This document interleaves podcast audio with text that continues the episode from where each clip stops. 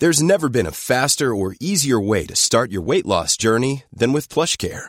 PlushCare accepts most insurance plans and gives you online access to board-certified physicians who can prescribe FDA-approved weight loss medications like Wigovi and Zepbound for those who qualify. Take charge of your health and speak with a board-certified physician about a weight loss plan that's right for you.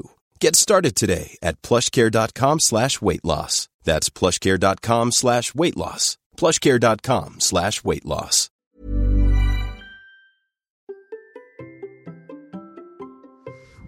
Vous recherchez des nouvelles sources d'inspiration pour vivre votre vie créative Bonjour, bonjour, bonjour, bonjour, c'est Bertrand, bienvenue dans ce nouvel épisode de la vie créative, épisode 626. J'espère que vous allez bien, que vous avez forme la patate, l'énergie, que tout va bien pour vous. Aujourd'hui, je voudrais vous proposer une liste de livres, 5 livres qui sont vraiment pour moi ah, j'allais dire incontournable. Oui, peut-être incontournable, mais en tout cas qu'on ne recommande pas si souvent que ça. Euh, quand on parle de création, d'entrepreneuriat, de communication en ligne, etc. Et donc vraiment, euh, ce sont des livres qui sont pour moi, qui changent un petit peu l'état d'esprit. Vous savez que c'est un élément qui est important pour moi. Ça fait des années que je crée du contenu. Hein. Ça fait euh, depuis le siècle dernier que j'ai créé des sites, que je crée du contenu. J'ai été longtemps salarié. Je suis maintenant indépendant depuis plus de dix ans. J'accompagne des entrepreneurs, des créateurs. Hein, pour euh, développer du contenu.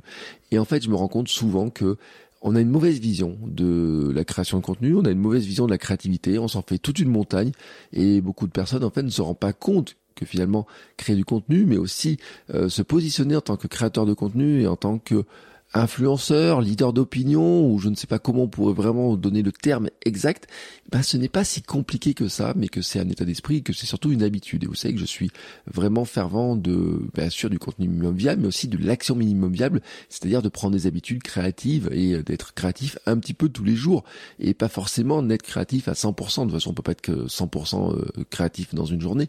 Si on est créatif 10 minutes par jour, à la fin de l'année, euh, ça fait un gros gros changement. Et c'est un petit peu ce que ces livres-là euh, vont euh, nous apporter.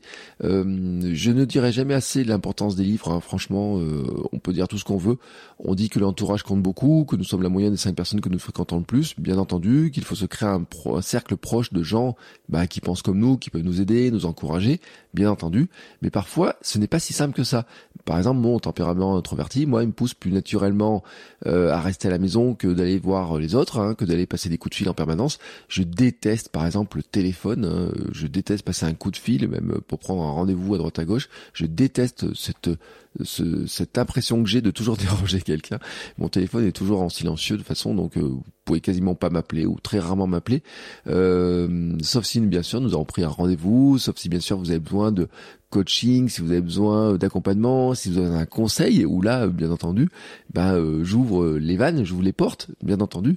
Mais sinon, le reste du temps, mon téléphone, il est sur un mode silencieux parce que moi, je suis aussi dans cette recherche de comment je vais trouver des idées, comment je vais les développer, et j'ai besoin un moment d'être dans mon monde à moi. Voilà, c'est ça aussi. Et ce qui fait que bah je suis pas en contact euh, tout le temps, tout le temps, euh, chaque minute, je vais pas aller chercher le contact des autres. Donc euh, j'ai besoin aussi d'aller chercher des idées dans les livres, d'être au contact des autres par le biais des livres. Et voilà maintenant pourquoi j'arrive à vous faire cette liste là, c'est que en fait quand je regarde un petit peu les listes de recommandations, quand je regarde un petit peu ce que j'ai lu, ce que j'aurais envie de lire, euh, bah il y a plein de choses. Euh, finalement, on se dit euh, ça se rabâche un petit peu toujours pareil. Hein, on retrouve un petit peu toujours les mêmes choses, les mêmes conseils, les mêmes idées.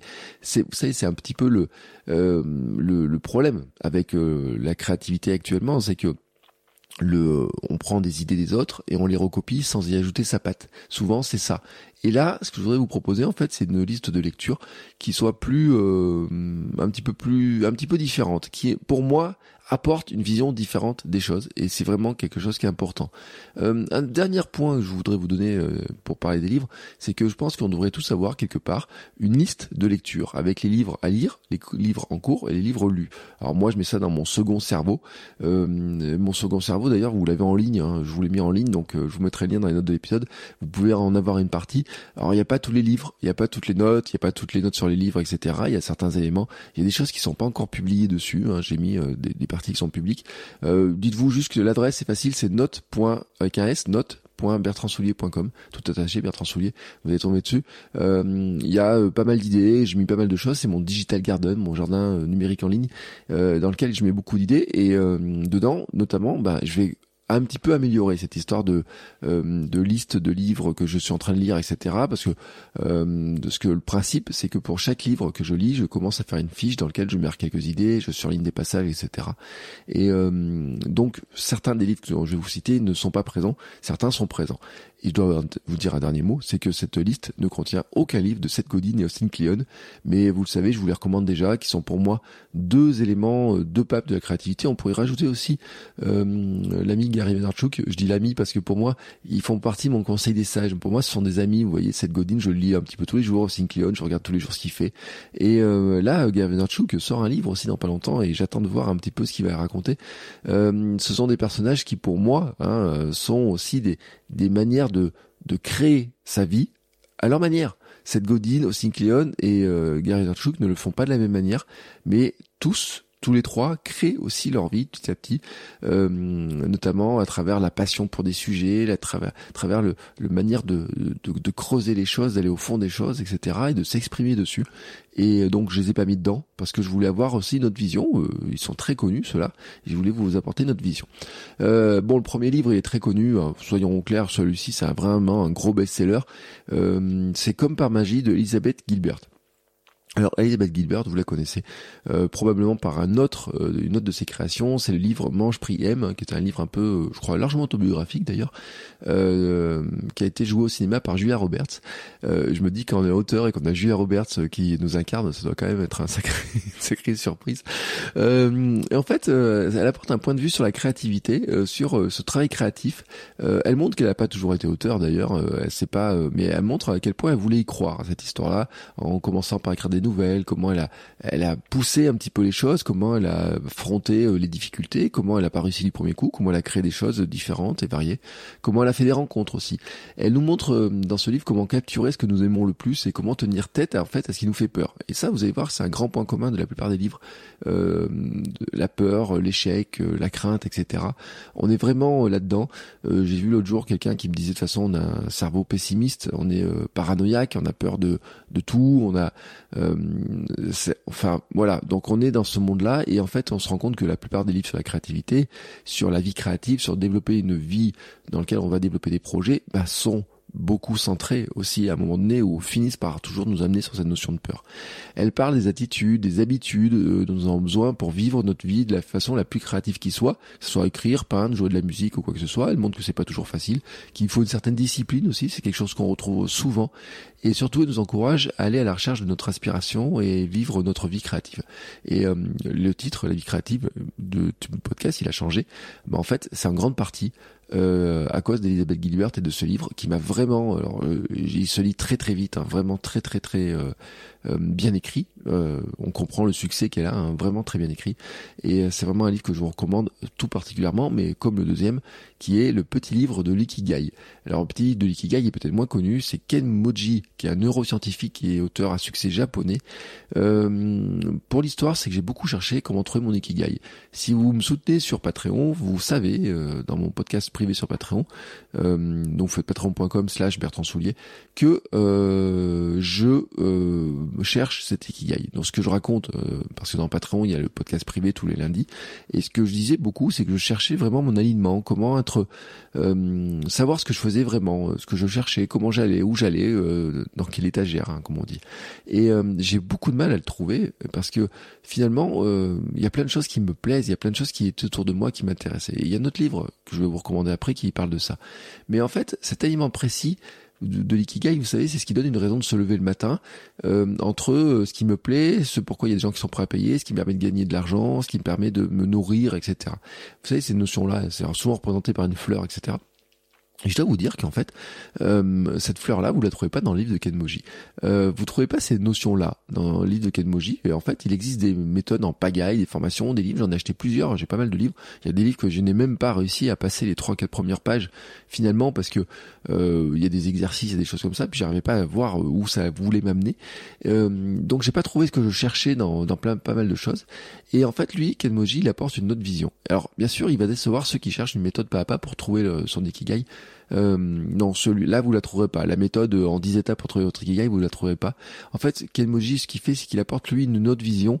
Ce livre, c'est pas la méthode, mais c'est finalement le rappel de ce qu'est l'ikigai et comment finalement l'ikigai est présent partout dans la culture japonaise comment il est au cœur de, la vie japonaise et comment finalement euh, il s'impose à tout le monde. Et comment il s'impose euh, à autant il montre un marchand de poissons puis il arrive à faire un lien qui est, assez, assez très intéressant euh, parce qu'il fait le lien entre le marchand de poissons et le maître sushi qui ont leur ikigai qui ont une manière différente de le vivre mais qui finalement sont dans la même recherche. Ça peut paraître paradoxal finalement que la personne Bien sûr, l'image du maître sushi, c'est qu'on se dit oui, il est dans sa recherche euh, de goût, de parfum, d'odeur, de, de la structure euh, physique de, du, de tout ce qu'il fait, etc.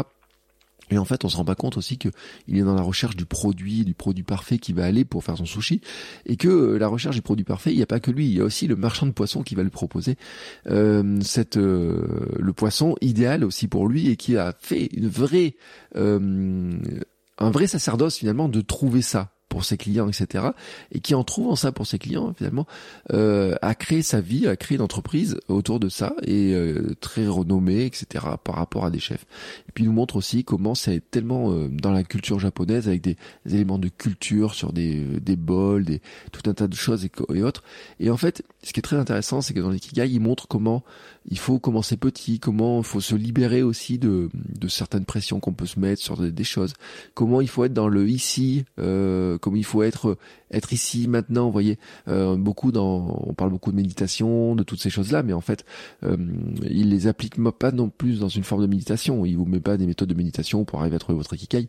En fait, il explique comment tous les jours, en faisant quelque chose, Hein, on est vraiment dans l'action de faire des choses. Alors, euh, bien sûr, lui, après, il le voit avec, euh, il y a un truc, c'est euh, se lever tôt le matin, par exemple, travailler dessus dès le matin, vraiment à la manière, bien sûr, à la manière japonaise. Alors, certains vont être un petit peu rebutés parce qu'on va dire, oui, mais c'est pas applicable à moi ou quoi que ce soit. Mais ce que j'aime bien, en fait, c'est que vraiment, il est sur l'idée la philosophie, l'idée, l'esprit, euh, pour bien comprendre. Et en fait, ce livre m'a tranquillisé. Moi qui cherchais l'ikigai en me disant je suis pas aligné, je sais pas ce que je veux faire vraiment, là, etc. Ça me, la paternité m'a vraiment beaucoup bougé sur ces domaines-là et autres. Et puis euh, les échecs aussi, euh, le fait que bah, j'imaginais qu'en faisant une formation, par exemple, un jour, je vais aller me retrouver en la mettant en ligne, je me retrouvais avec 100 ventes dans les heures qui viennent, et puis que ça m'assurait mon chiffre d'affaires pour pour euh, plusieurs mois, etc. Euh, toutes ces claques en me disant, bah finalement, est-ce que je fais vraiment euh, ce ce que je devrais faire? Une des questions je me suis beaucoup posé là-dessus.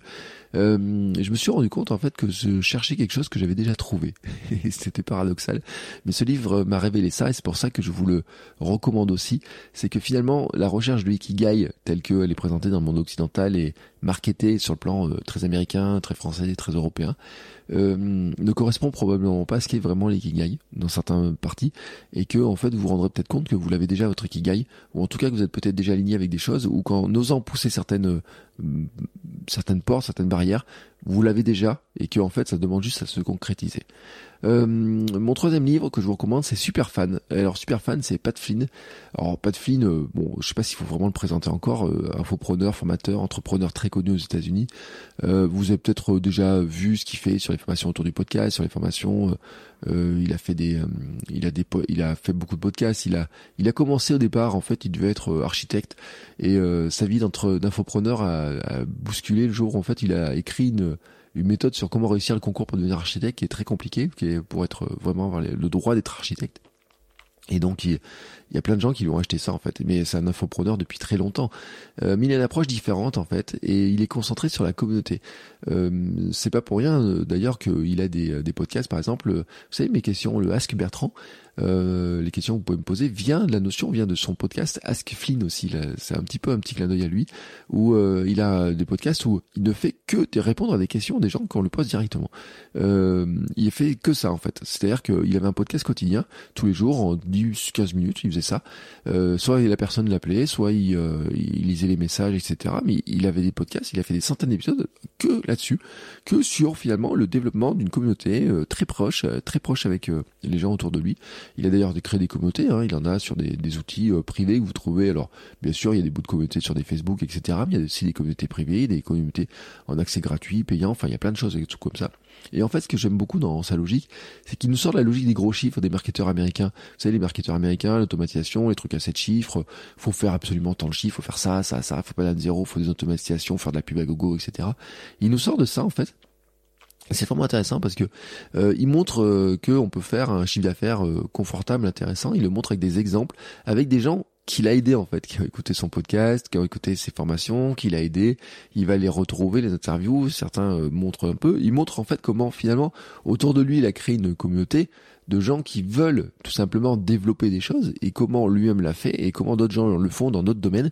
Euh, par exemple, il y a des profs qui ont changé de vie, euh, mais vraiment de manière spectaculaire et vraiment sans inventer un produit, sans investir de l'argent ou quoi que ce soit, en créant petit à petit du contenu, en étant proche de leur communauté, en créant une communauté autour d'eux et petit à petit en le développant. Et en fait, il y a une phrase qui est vraiment intéressante. Il dit vous n'avez pas besoin de changer le monde entier pour créer une entreprise prospère. Vous devez simplement changer le monde de quelqu'un. Et ça, c'est vraiment sa notion. Alors bien sûr, il faut plus que quelqu'un, qu'une personne, il faut quelques personnes, j'ai envie de dire. Mais on a la continuité de tribu de cette godine. J'ai dit, je parlais pas de cette godine, mais quand même tribu de cette godine que j'ai replacé là sur mon bureau pour le refeuilleter, pour relire, pour reprendre des éléments qui me semblent vraiment importants parce que la communauté, c'est vraiment quelque chose qui me travaille beaucoup et vous savez que notamment la communauté, c'est par exemple autour du kilomètre 42, c'est le Hamster Running Club, qui est une communauté autour de la course à pied, du sport, mais pas que.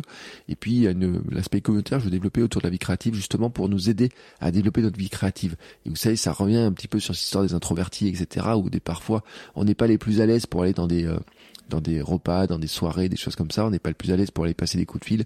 Mais par contre, faire un zoom de temps en temps, avoir des gens avec qui échanger, partager des conseils, etc. Ça, c'est des choses qui m'intéressent. Et je voudrais vous apporter ça, en fait. Si vous avez acheté mes formations, c'est quelque chose qui va se rajouter. En fait, c'est une couche que je vais rajouter par-dessus.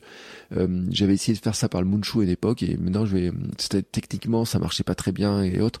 Et donc, je vais le refaire une nouvelle version qui va sortir dans très peu de temps avec la future formation euh, qui va arriver. Euh, les deux futures formations qui vont arriver vont être vraiment basées sur cette notion-là aussi de, finalement, c'est vrai, tout seul on peut peut-être avancer plus vite, mais ensemble on va beaucoup plus loin. Et euh, comment on peut s'entraider, comment on peut euh, partager des choses ensemble, etc. C'est vraiment quelque chose qui est vraiment intéressant. Et donc euh, Pat Flynn est vraiment dans cette logique-là. Et on va dire aussi que c'est un petit peu la continuité de la théorie des mille vrais fans en fait, qu'il cite hein, d'ailleurs. Euh, mais il y a un truc qui est vrai aussi, c'est qu'on n'a peut-être pas vraiment besoin de mille vrais fans. Peut-être que si vous en avez que 100, ça peut suffire. Et d'ailleurs c'est ce qu'il explique, mais c'est ce qu'on constate un petit peu à droite à gauche. Euh, en fait, ça dépend. Les mi vrais fans euh, étaient pris dans le cadre de la musique. C'est-à-dire que si vous êtes musicien et que vous êtes vendez des disques, des choses comme ça, des concerts, peut-être qu'il faut 1000 personnes. Mais il y a peut-être des gens qui ont besoin que de 100 personnes qui vont donner plus Hein, euh, si ces 1000 vrais fans vous donnent 100 euros, euh, si vous avez 100 fans qui vous donnent 1000 euros, euh, ça revient exactement au même, j'ai envie de dire. donc on est vraiment un petit peu dans cette logique-là, et je trouve que le livre de Pat Flynn, que j'avais lu pour vous dire, il est sorti pas cet été, mais l'été d'avant. Euh, je l'avais, euh, je l'avais euh, téléchargé en numérique comme ça. Euh, je sais pas si on trouve en version papier. Il est pas traduit. Hein. Celui-ci, c'est le seul qui est, que vous trouvez qu'en anglais. Les autres, vous les trouvez tous en français, mais celui-ci, vous trouvez qu'en anglais. Euh, et ben, il est vraiment, euh, vraiment, vraiment. il se lit très vite et il donne des idées un peu pratiquement toutes les pages de nouvelles idées. Euh, et c'est pour ça aussi d'ailleurs que tous les livres que je vous redonne, là, c'est des livres dans lesquels je me, replonge de temps en temps, je regarde à nouveau. Et vraiment celui-ci, euh, vraiment dans lequel il faut vous plonger. Le quatrième livre, c'est un livre qui s'appelle Se réaliser. Et Se réaliser, d'ailleurs, je l'ai sur mon bureau, vous voyez, c'est, euh, j'en ai déjà parlé, je crois. Euh, le sous-titre, c'est Comment concilier travail et passion. Et il été écrit par Gavin Strange. Alors, Gavin Strange, peut-être vous connaissez pas, il est dans une collection de livres qui s'appelle Do Books, dont on a parlé dans un épisode avec euh, Pierre Dron euh, sur son livre Remarquable. Alors Remarquable, j'aurais pu mettre dedans, mais j'ai parlé du livre il y a pas longtemps et je l'ai fini euh, il y a en quelques jours aussi. Vraiment un livre remarquable, c'est le cas de le dire. Et la collection Do Books, en fait, j'aurais pu mettre un autre livre de David Ayat, Donner du sens, sur les marques engagées qui ont plus de succès, etc. Mais en fait, je préfère que me concentrer sur ce livre-là, se réaliser euh, qui est euh, traduit en français. Euh, Gavin Strange, en fait, c'est un auteur. Enfin, c'est pas qu'un auteur. En fait, il a un parcours insolite. Euh, il n'a pas fait d'université et tout, mais pourtant, il est graphiste chez Hardman. Il est même directeur. Et Hardman euh, Animation, vous savez, c'est voilà, c'est gros mythe, mais c'est aussi plein de séries. Par exemple, sur Netflix, il y a des séries que ma fille aime bien regarder, euh, genre les Peppa Pig et compagnie. Là, vous savez, ce truc-là. Et ben, c'est eux. c'est eux. Il y a des trucs comme ça, euh, notamment. Euh, alors, je sais plus lesquels exactement vous, avez, mais enfin, il y en a plein. Et euh, un jour, en regardant un petit peu les génériques, je m'étais rendu compte, il y a des trucs que j'adore, notamment sur Netflix. Vous savez, il y a Hardman, ils ont ils ont créé une série avec les les, euh, les comment s'appelle le mouton, Sean le mouton, et des choses comme ça. Et ben c'est lui qui a travaillé dessus. Euh, il fait partie de, des équipes qui travaillent dessus, etc. Bon, bref, voilà, c'est assez pour le, le, passage. Donc ça c'est le travail de jour, j'ai envie de dire. Et la nuit, il officie sous un nom qui s'appelle Jam Factory. Et euh, il a un site et tout. Euh, je vous mettrai bien sûr tous les liens sur mon sur son site. Euh, en fait, ce qui est vraiment intéressant, c'est que il, il est dans cette recherche de dire il y a le, ce qui euh, comment être travaillé ça ne doit pas être un ça doit être un plaisir et pas un fardeau et comment finalement on peut le le créer ça euh, en fait, il montre son parcours que euh, bah, il aurait pu faire plein de choses. Il a, il y a plein de choses dans son parcours. Il y a eu plein de changements, etc. Et que euh, il est vraiment dans une démarche créative, mais il crée dans tous les sens euh, de la 3D, du dessin, de la musique, des, il écrit, donc il fait plein de plein de choses. Il fait des lives sur Twitch. Il fait plein, plein, plein vraiment, vraiment beaucoup de choses. C'est quelqu'un qui est très créatif. Et en fait, avec ce livre, vous allez découvrir un terme que moi je ne connaissais pas du tout avant. C'est le polymath. Et le polymath, c'est une personne qui possède une connaissance approfondie dans plusieurs domaines et un polymath euh, très connu qui donne. Ben, par exemple, c'est Léonard de Vinci, mais il en donne d'autres, des moins connus. Euh, et euh, vraiment, c'est c'est un livre qui va vous encourager à développer des projets personnels ambitieux et quand il dit ambition, en fait, ça veut pas dire de tout lâcher, c'est dire de les faire. Euh, par exemple, le soir, euh, à côté, de, de, de faire des liens entre ce qu'on fait la journée, entre différents projets. Euh, ne pas se cantonner finalement se dire je dois faire qu'une seule chose, mais je peux faire plusieurs choses. et il est vraiment sur développer des idées et faire des choses. Il est vraiment dans cette logique-là. Développer des idées, faire des choses, développer des idées, faire des choses. Lui aussi, il parle bien sûr de la crainte, de la peur. Il parle de, il y a plein de choses de ces notions-là, mais euh, il le fait. Alors, le, ce qui est très intéressant, c'est qu'il parle d'équilibre, il parle de l'impact qu'on peut avoir. Il revient aussi sur cette histoire de d'être un mentor aussi pour les autres, hein, la position qu'on peut avoir, position aussi qu'on peut avoir de facilitateur, qu'on peut avoir dans certaines choses. Euh, vraiment sur sur beaucoup de notions comme ça, avec des petits chapitres qui se lisent très vite. Ça livre en plus qui est un peu graphique. Il y a des grandes pages avec des, des citations. Euh, vous allez avoir du, du Sénèque par exemple qui est, euh, qui, est, qui est cité il y a son parcours euh, il y a comment il s'est euh, il, a fait divers métiers mais en fait comment il arrive petit à petit en fait à construire des choses qui sont vraiment très intéressantes. Vraiment vraiment je vous garantis quand vous aurez terminé ce livre vous aurez envie de faire des choses en plus il a un avantage c'est que c'est un petit livre qui est pas très épais qui est vendu 10 euros euh, vous trouvez en version, je sais pas si on trouve une version numérique, mais je vous recommande la version papier dans tous les cas. Euh, la plupart du temps, les livres de chez Pira, de, de chez euh, DoBooks, vous pouvez les acheter en ligne, en, en anglais, c'est sûr qu'ils sont en version numérique. Euh, il peut, vous pouvez les acheter directement en ligne. En plus, ils sont même pas de DRM et tout, donc c'est super cool pour ça. Mais euh, en version papier, en fait, ils sont chez Pyramide. Et vous savez, Pyramide, c'est un éditeur créatif.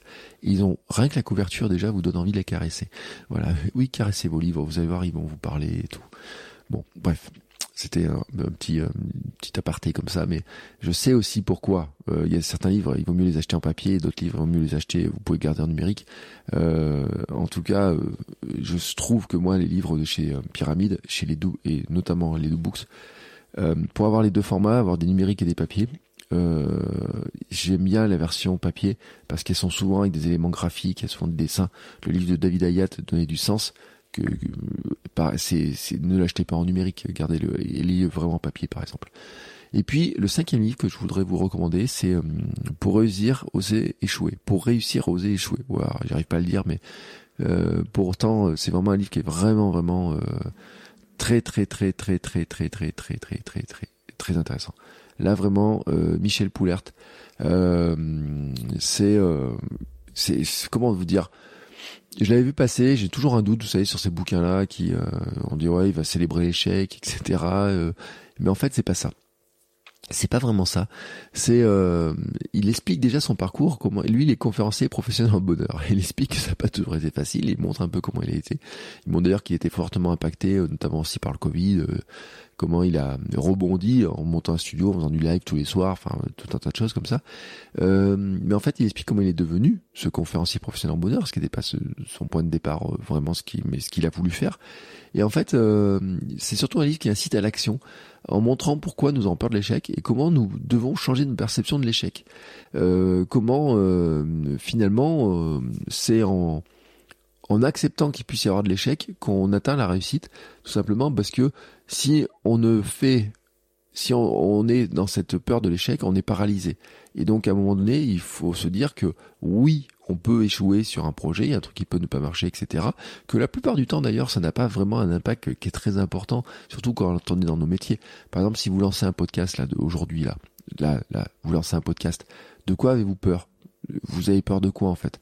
Euh, Si vous avez votre travail à côté, si vous de quoi payer vos factures, si vous êtes quoi manger, si vous êtes euh, confortable, j'ai envie de dire, même dans votre vie, etc. De quoi vous avez peur de lancer une chaîne YouTube? De quoi vous avez peur de lancer un podcast, de même vous lancer dans l'écriture d'un livre ou je ne sais pas quoi? Vous avez peur de rien. J'ai envie de dire, vous craignez rien. Vous craignez quoi? Vous craignez qu'il y ait un, vous craignez euh, l'autre jour, je vais vous dire un truc hein, sur TikTok. J'ai mis une vidéo, je mets quelques vidéos sur TikTok il y a un gars qui vient se foutre de ma gueule, un petit jeune qui vient se foutre de ma gueule. Et alors, je l'ai remercié, je lui ai dit bah merci d'avoir pris le temps de regarder ce que je fais. Il a pris le temps de mettre un commentaire, il a pris le temps de booster ma visibilité de ma vidéo en mettant un commentaire, en montrant que finalement il y avait de, de la visibilité dessus. Voilà. Et alors, il, je sais pas qui c'est, il m'a pas détruit, il m'a pas changé ma vie, etc. C'est pas grave. Tout à l'heure, je vous disais que au départ, euh, quand je vendais mes formations, quand j'ai vendu ma première formation, euh, ma méthode de 30 jours là, j'avais été, euh, j'aurais dû appeler la méthode de 30 jours d'ailleurs si j'avais été plus malin. Euh, j'étais été déçu par les résultats, par, je pensais en vendre plus, plus rapidement, etc. Par rapport à l'audience qu'il y avait. C'est-à-dire que quand il y a des centaines de personnes qui écoutent tous les matins un podcast et que vous vendez quelque chose et qu'à côté vous avez pas grand monde qui achète, vous dites bon là je me suis planté, c'est un échec, c'est catastrophique, je le ferai plus jamais, etc. Et en fait, c'est de cet échec-là m'a permis de construire d'autres choses, m'a appris d'apprendre d'autres choses.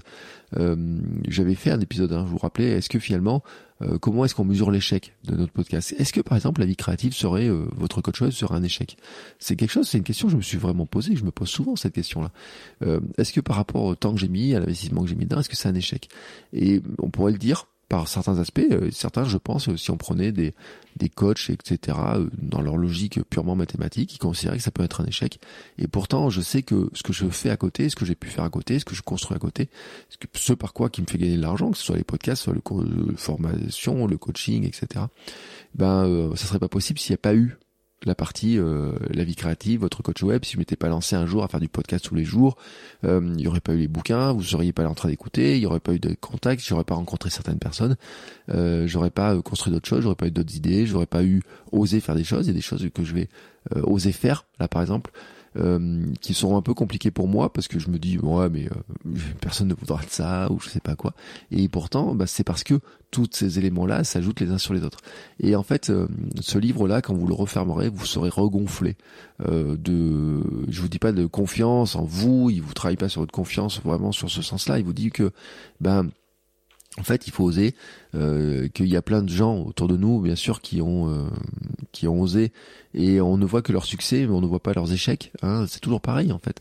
Euh, c'est un iceberg cette histoire-là. C'est-à-dire que quand vous regardez quelqu'un, que vous regardez le succès qu'il a pu avoir, que vous regardez tout ce qu'il a fait, ben vous regardez ce qui réussit. On, on, voit que ceux qui réussissent, on ne voit pas ceux qui euh, sont dans l'échec. Hein. C'est un petit peu, vous la théorie aussi des avions qui reviennent. le biais de le, biais qui est créé par ça, c'est-à-dire que euh, pendant la guerre, on cherchait à renforcer les avions, à savoir où est-ce qu'il fallait renforcer les avions pour euh, éviter qu'ils quand ils se prennent des balles, euh, des, quand ils allaient sur, je sais pas, bombardés à droite à gauche, euh, on se demandait ben, finalement euh, comment on fait pour que les avions reviennent. Et la question c'était plutôt de savoir finalement qu'est-ce qu'il fallait renforcer, est-ce qu'il fallait renforcer les faiblesses, euh, les forces, qu'est-ce qu'il fallait renforcer sur l'avion, et qu'il y avait un biais hein, finalement de d'analyse dans tout ça. Et ben c'est un petit peu aussi ça, j'ai envie de dire dans la création de contenu, c'est un petit peu ça aussi quand vous regardez les créateurs, les grands créateurs, c'est-à-dire que vous ne voyez que les réussites. Et bien sûr que partout où vous voyez par exemple, je pense à quelqu'un comme Major Mouvement Major Mouvement, c'est un kiné qui a fait beaucoup de choses, etc., qui a une grosse visibilité. J'ai reçu dans Kilomètre 42 au début de l'année. Et euh, bien sûr, quand vous regardez lui, vous regardez son succès, mais à côté de ça, combien il y a de personnes qui ont voulu faire du contenu, qui sont kinés, qui ont des compétences, etc., qui finalement n'arrivent pas, qui voudraient faire sur Instagram du contenu, etc., qui n'arrivent pas à, à, décoller, etc. Et pourtant, si vous regardez le, si vous nous comparez qu'à Major Mouvement, ben finalement euh, vous êtes découragé en vous disant voilà là euh, moi par rapport à lui je fais pas ça je suis pas bon etc et euh, pour autant vous voyez pas tous ceux qui ont essayé et tous ceux qui essayent et tous ceux qui finalement n'ont pas la même visibilité mais qui réussissent quand même et c'est pour ça que ça fait un petit lien avec ce que je disais sur Pat Flynn la théorie des 1000 fans etc c'est que finalement vous n'avez pas besoin d'avoir que des d'être suivi par 200 000 300 000 400 000 personnes pour réussir euh, pour avoir euh, une visibilité, etc. Il y a des gens qui ont beaucoup moins de visibilité, qui pourtant aussi euh, mènent leur barque. et c'est valable un peu partout, c'est valable sur YouTube, c'est valable dans le podcast, c'est valable dans plein d'endroits. prenons par exemple l'exemple de Kilomètre 42, il y a plein de gens qui me diraient que Kilomètre 42, avec l'audience qu'il y a, c'est pas possible de, gagner de l'argent avec, c'est pas possible d'avoir des, euh, des sponsors dessus, etc.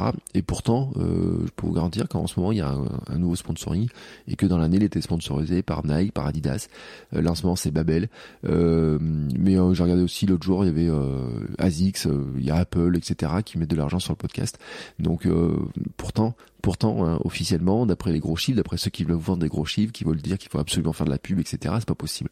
Et ce que je voudrais vous dire, la conclusion de tout ça, en fait, j'aurais pu mettre d'autres livres, Compagnie au Foine et d'autres, c'est que euh, ces livres aussi, ils amènent, euh, je trouve, une autre vision des choses, une vision qui est plus... Euh, je voudrais reprendre un terme, euh, j'ai pas eu Matt Davella la semaine dernière, mais un peu slow, un peu euh, finalement de se dire qu'on n'est pas obligé d'être dans la course aux gros chiffres, mais qu'en fait il faut être dans la dans la recherche de la vie créative. C'est la recherche finalement de l'équilibre, de l'équilibre entre créer des choses, développer des projets, vivre, euh, vivre. Euh, est-ce qu'on veut en vivre ou pas totalement Ça, c'est une question qui est propre à chacun. On peut en vivre comme étant une activité secondaire, on peut en faire une activité secondaire qui va gonfler petit à petit. On peut avoir plein de stratégies, mais qu'en fait, on n'est pas obligé de le faire. Euh, le succès d'un jour à l'autre n'existe pas et qu'il faut du temps. Et par exemple, moi, ce que je dis beaucoup, hein, c'est que c'est pas parce que vous lancez, si vous lancez un podcast maintenant c'est pas dans trois mois que vous allez en vivre, c'est pas dans six mois, c'est peut-être dans deux ans. Et qu'en fait, euh, c'est vraiment une course de fond et qu'il faut se donner du temps. Et que euh, probablement le projet, euh, on aimerait bien avoir des, des résultats rapides, mais que le résultat, en fait, c'est quelque chose qui va prendre plus de temps, qui va demander de surmonter cette peur de l'échec, qui va demander de trouver finalement bah, le projet qui nous permet vraiment de se réaliser, qui va demander de créer une communauté, qui va demander aussi de se de se dire qu'on est bien, euh, que finalement ça nous botte de se lever le matin pour travailler sur ces contenus-là, ou de se coucher peut-être le tard le soir, peut-être pour travailler dessus, et que bah, par les habitudes créatives, les habitudes qu'on a, etc., petit à petit on arrive à sculpter notre vie créative. Voilà, c'est ma conclusion de cet épisode-là. Vous avez compris, dans cette dernière phrase, je vous ai remis les, pourquoi ces cinq livres sont liés entre eux. N'hésitez pas à me dire si vous avez lu ces livres, si vous en avez d'autres à me recommander. Et on se retrouve la semaine prochaine pour un nouvel épisode. Ciao ciao les créateurs